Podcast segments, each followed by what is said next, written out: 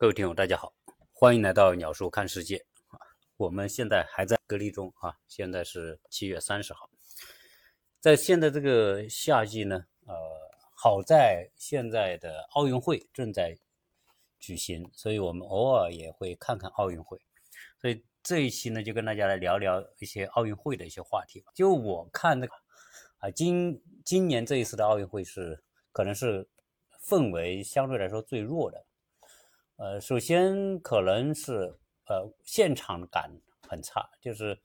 我们看那现场直播啊，我们看什么羽毛球啊、排球啊等等啊，各种各样的比赛啊，但是观众席上没有观众，只有运动员，这个可能是在奥运史上哈最为啊奇特的一种现都没有。当然，因为现在疫情的原因嘛，而且这一次的奥运会呢，我觉得。有点像什么？有点像这个我们建房子，建建建建到最后，房子建不下去以后变成一个烂尾楼的感觉。呃，但是我们也不能说这个奥运会是个烂尾奥运会哈。呃，因为毕竟这个奥运会你会觉得很奇怪，你我们现在看到的这个电视画面啊，上面写的是二零二零东京奥运会，但是今年是二零二一年，呃，所以就说什么呢？本来这个奥运会应该是在去年的。七月份，但是疫去年七月份的疫情，全世界大爆发，你根本没法开，所以当时就只能说，哦，那就推吧，推吧，那就推一年，那一年一晃就过去了。所以今年二零二一年开了二零二零年的奥运会。那现在呃，当然奥运的转播，我们是能啊能看到这些节目，啊，但虽然我们现在隔离在这里，没有太多别的事情，但我会怎么去看？因为。好像我一看这种现场这个比赛的直播啊，就给我的一种感觉，就特别像我们在二十世纪八九十年代啊，中国那时候刚刚开始发展，然后参加各种国际比赛也得一些奖，那时候很振奋人心啊，鼓舞大众的志气啊、斗志啊。那时候八十年代女排夺冠，呃，那个时候多风光，对吧？是郎平那个那个年代啊，所以。我现在看这个比赛就很很本能的就会联想到这个八九十年代我们那个时候看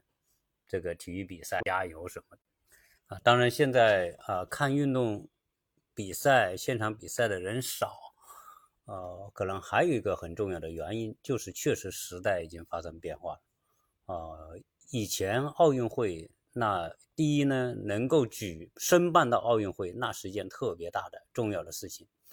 啊，第二呢，这个奥运比赛还是会吸引很多人的这种关注，啊，但是现在大家可以感兴趣的东西、娱乐的东西实在太多了，啊，那相比之下，可能看比赛，除非是运动发烧友，哎哎，盯着一些比赛去看啊什么的，但是我估计很多人就是猫一眼，猫一眼也不会说你要守着一场比赛，然后把它看完，我估计现在这种人也会越来越少。我估计很多人宁愿这个刷个抖音啊，刷个快手啊，啊，可能那种那种兴奋感啊，好过啊看这个比赛的兴奋感哈，因为毕竟大家都只是观众而已嘛，啊，但是你要看抖音看那些不一样啊，所以这一次的东京奥运会啊，我觉得还是有点窝囊吧，啊，就是正好遇到疫情，这个运气不好，在日本，呃，这一次的运气不好呢，就折腾成这样啊，那么。但是呢，这一次东京奥运会花钱可不少，所以我想这一期呢，跟大家来唠一唠，在过往的运动会这个奥运会当中，呃，哪一届花钱最多，哪一届赚钱最多啊，哪一届亏钱最多？我想这个话题可能大家呃还会有点兴趣，因为因为奥运会啊，它本质上是一次一种一种商务活动，它本质上是一个项目啊，是一个运营啊，甚至是一个生意。从这个角度来说，那他一定会有个问题，就是办这个奥运会，你得花多少钱，你可以赚多少钱，最后结果你是赢还是亏？啊，据我在网上所找的资料，哈，这一次的日本东京奥组委啊，预计他们举办这个奥运会大概要花到一百五十四亿美元，金额是当初他们预估的两倍，打破了。伦敦奥运会创下了一百五十亿美元的举办成本的记录，所以呃，这一次的东京奥运会是奥运史上最贵的一次奥运会。在二零一三年，当初东京申奥成功的时候，定下的预算是七十五亿美元。这个比二零一九年当初做的预算高出了二十八亿美元，而且这个一百五十四亿美元是经过五次修订之后，一次一次、一次的往上加上去的。呃，这么庞大的一个金额支出啊，当然是分几块来承担的。一块呢是由奥组委、东京奥组委承担了大概六十七亿美元，东京都政府举办地的政府啊六十六亿美元。日本的中央政府承办二十一亿美元，当然啊，它的实际支出可能要高出这个，因为有些是属于呃相关联的，或者不属于直接的，啊，但是把这些相关联的费用加在一起，有可能高达两百五十亿美元。那高的支出啊，最后这一届奥运会举办下来，它会有多少收入呢？啊，从目前的情况来看，呃，收入肯定是远远低于支出，所以。以这一次的奥运会，它一定是一个赤字型的奥运会，是亏本的。我们看一下它的一些细节，它的临时设施的投入是三十五亿美元，收入只有二十六亿美元。然后运营方面，呃，主要是包括门票啊，包括这些一些用品的出出出售，它的成本是十七亿美元，收入是八亿美元，就是说它门票收入连运营成本的一半都不到啊。营销投入十二亿美元，但是呢。观众消费大概是五亿美元，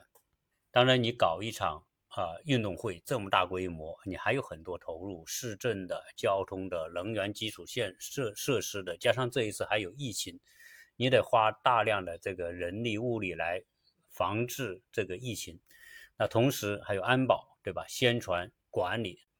就会超过一百多亿美元啊，在历届的夏季奥运会啊，我们。现在说的奥运会是夏季奥运会，因为奥运会还分冬季奥运会。那夏季奥运会参与的人数是最多，影响是最大，投入也是最多的。在历届的这种奥运会的投入当中，实际上呢，啊，基本上预算都都会要超出的，而且超出很多。我们来看看这个呃历届的超出的比例有多少。一九九二年巴塞罗那奥运会超出。百分之二百六十六啊，就是它实际的投入比它的预算多出两倍多。亚特兰大一九九六年奥运会超出预算一百五十一，百分之一百五十一。悉尼奥运会超出预算百分之九十，啊，雅典奥运会超出百分之四十九。北京奥运会好像啊，我看了数字啊是没有超出，而且呢在预算之内。啊，大概只有百分之九十八。伦敦奥运会超出百分之七十六，呃，二零一六年的巴西里约奥运会超出百分之五十一。从一九六零年以来的奥运会的平均超支大概是百分之一百七十六。一九七六年的蒙特利尔加拿大的那届奥运会超出最多，超出百分之七百二十。蒙特利尔，呃，在加拿大算是一个大城市，但是毕竟加拿大人口少嘛，所以这个城市，呃，承担这么高的这种奥运会的支出，最后导致蒙特利尔用了三十年才还清那一届奥运会的这种投入。二零一二年伦敦奥运会支出超出当初预算的两倍多啊，伦敦一共花了一百五十亿美元。呃，而东京奥运会这一次的预算啊，远远超出了伦敦的奥运会的预算。每一届的奥运会，它的主要有四块：第一块是电视转播权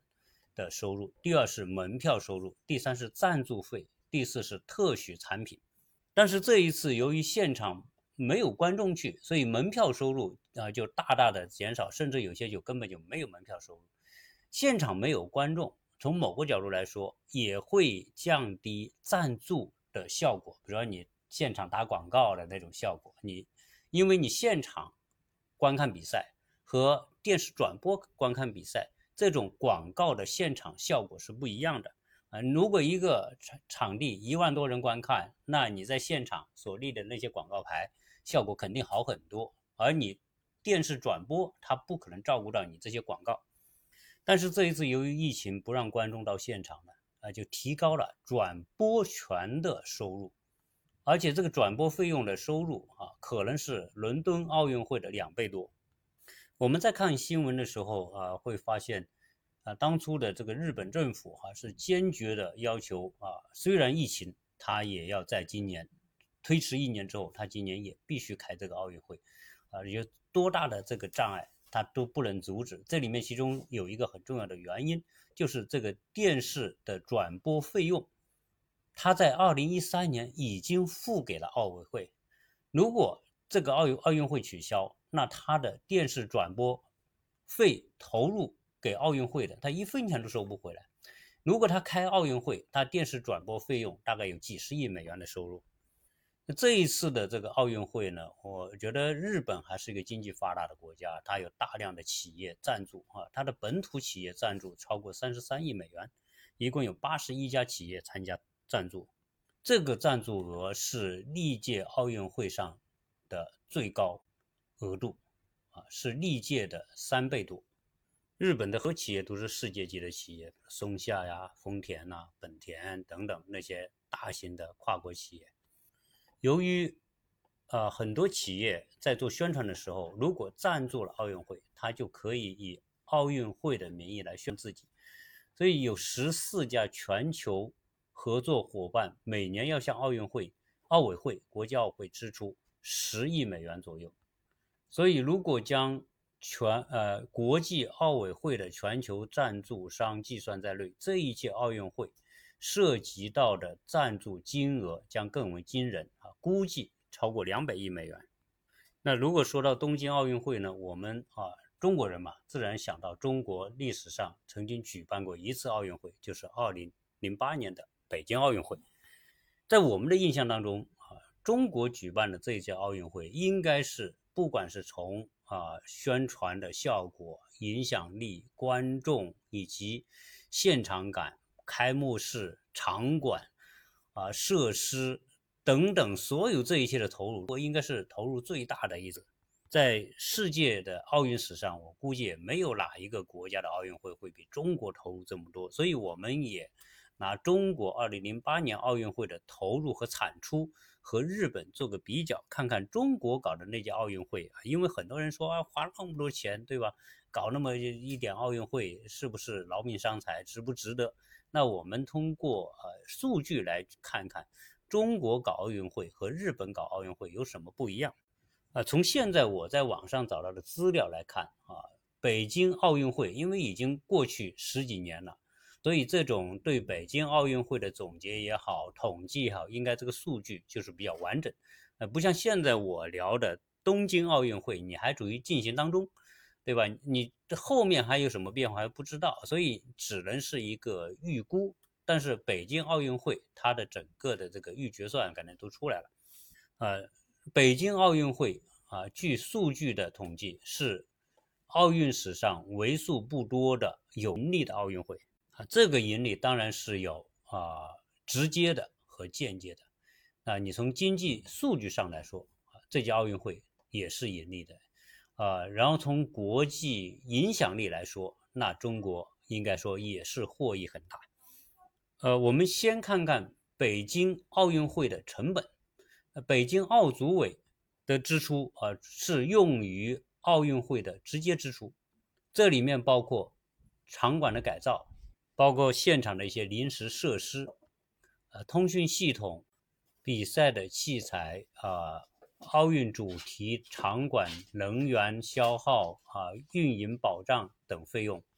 电视啊比赛转播的技术运营费用，运动员和相关代表团成员的住宿、餐饮、交通啊、兴奋剂检查、医疗费用啊，同时包括开幕式、闭幕式的创意组织实施。啊，烟花，然后火力、火炬传递，工作人员工资，工作人员志愿者招聘培训，服装啊等等，呃，这些我们就不详细说了。所有北京奥组委和残奥会的总成本是两百零二亿人民币。北京市和国家为举办当时的奥运会，改善当时的环境和基础设施方面投入了很大的成本，这些包括呃场馆建设和设施的搭建，配套的奥林匹克花园和啊国家会议中心、奥运村啊媒体村等等。当然，此外你还有一些基础设施的投入，包括能源啊、交通、环境等等，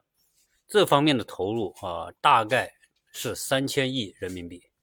当然，北京奥运会的收益也是巨大的啊。我们先看奥组委从奥运会所获得的直接收入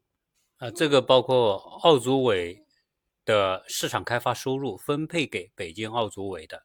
也包括北京奥组委。当时所同赞助商、供应商、合作伙伴、电视转播方面获得的收入，当然还有门票、住宿啊等等其他的吧。啊，直接收入方面啊，当时一共是两百一十三亿人民币。但是呢，中国因为举办奥运会所获得的综合和间接的收入，这个是一个非常庞大的数量啊。虽然我们当初说三千多亿的投入很大，但是收入更大。这个从国家统计局的。数字来看，北京因为奥运会举办，它的 GDP 增长高达八。从整个带动整个国家的经济啊、社会活动的这个范围来看，这奥运会所带动的这种经济增长高达六千亿人民币啊。当然，这里面还有什么旅游啊、商业啊、会展等等，所有这一些加在一起，包括几百万的就业，那这些啊间接的收入高达一千多亿人民币。所以，如果把北京奥运会的这个投入产出扒开来看，啊，从奥运会的直接的投入和产出，它也是盈利的。整个奥组委的盈利是十一点五七亿人民币，也就是说，举办奥运会直接可以赚钱，这在奥运史上也是不多的。当然，这种间接的收益啊，有些是没法估量的啊。我们说，呃，国家和政府当时为建奥运会建什么啊？鸟巢啊，水立方啊，包括建很多其他的呃这个奥运村啊等等这些大型的建设投入，确实投入很大。但是呢，那些不能算为奥运会的直接投入啊，因为它是一些牵涉到基础设施的长期的这种投入啊。但是它由于奥运会的举办，对整个中国的影响力、对北京的影响力，以及对整个相关的什么旅游、商务综合起来看。这些产出一定是大于当时的投入的，所以北京奥运会啊，应该说是呃奥运史上的一个标杆啊。基本上来说，投入从效果从全民参与啊，我我想没有哪一届可能能超过它。至于以后有没有啊，那我们不不知道。有可能说未来啊，中国的某个城市再申办奥运，那有可能超过北京。但是从别的国家要超过北京，啊，当然我们普通老百姓来说，对于北京奥运会印象最深刻的无莫过于说，奥运比赛当中啊，我们得了多少奖牌，对吧？得了多少金牌？然后呢，我们的开幕式是多么的宏大，多么体现中国文化、中国影响力等等，啊，所以呃，中国举办那届奥运会对中国的形象的改变，那是非常的巨大。很多国家都因为一场奥运会，令到整个国家的形象啊有有突飞猛进的这种提高。这个包括这个包括一九六四年的东京奥运，一九七二年的慕尼黑的西德，一九八八年的汉城奥运会，都是啊通过一场奥运会对整个国家的形象的宣传和国家的国际化的这种促进带来了巨大的影响。那我们结合东京奥运会的花的钱和北京奥运会花的钱，那我们最后哎盘点一下历届奥运会啊各个国家花的钱，它的投入产出啊有哪一些奥运会是赚钱的，哪些奥运会是亏钱的？到目前为止呢，呃，我们说现代奥运会一共举行了三十二届。在四十年代，有两届奥运会因为第二次世界大战而放弃了。一次是九四零年第十二届奥运会，当时是准备在芬兰举行的，由于二战的全面爆发，不得不放弃。以及一九四四年啊，一九四四年大家知道，正是这个二战打得最激烈的时候，当时是计划在伦敦举行第十三届奥运会，同样因为二战的原因宣告啊停办。当然，在一战时间，一九一六年也有一届奥运会停办，所以这是在啊因为战争在现代史上三次奥运会停办的情况。呃，从举办次数来说，美国目前是一共举办过四次，啊，英国三次，当然加上啊这一次的东京奥运会，东京啊日本举办了两次。我们先说说奥运史上，因为奥运会是呃本质上就是很花钱嘛，嗯，但是呢，奥运史上也有奇迹啊，就是一九八四年的洛杉矶奥运会，啊，那一次奥运会运营相当成功。在整个奥运会过程当中，洛杉矶奥组委竟然赚了二点五亿美元，而且开创了奥运会商业化运营的先例啊！大量的通过商业运营来获得收入啊！这样一来呢，它的收入竟然高出他的支出，并且赚到了钱。最倒霉的当然莫过于雅典奥运会。雅典是二零零四年奥运会，雅典这个国家本来就小。最初他计划就是花四十六亿欧元来办这届奥运会，但是最后啊和其他的奥运会一样，每一次预算都突破突破，最后雅典竟然花了一百五十亿美元。当初这个希腊希望办这个奥运会能够带来大量的收入啊，但是呢，结果和他们的预期相反啊，整个奥运会巨额的投入，最后带来巨大的债务。这也是后来在零八年的金融危机啊，希腊陷入破产的一个重要的原因。呃，每一届的奥运会，当然呃，由于通货膨胀啊各种因素加在一起，啊，这个每一届奥运会的这种投入都是不断的增加。在一九七六年的时候，蒙特利尔奥运会当时花的是十二亿美元，洛杉矶花的最少，只花了五点四六亿美元。那为什么洛杉矶花那么少呢？这当然，这个除了这个组委会的运营水平之高，令到它有大量的收入。同时，美国洛杉矶大家知道是美国的第二大城市，而且洛杉矶的这种啊体育设施、基础设施已经很好，它不需要说为搞一个奥运会而花那么多的钱。加上这个洛杉矶大学很多很多的这个呃奥运场馆就直接利用大学的场馆，所以这样一来呢，它的这种。啊，在场馆的投入也很少。在一九九六年亚特兰大奥运会也是这样，也沿用了这种方法，所以亚特兰大奥运会也只花了十八亿美元。但是二零一二年伦敦奥运会花了一百四十五亿美元。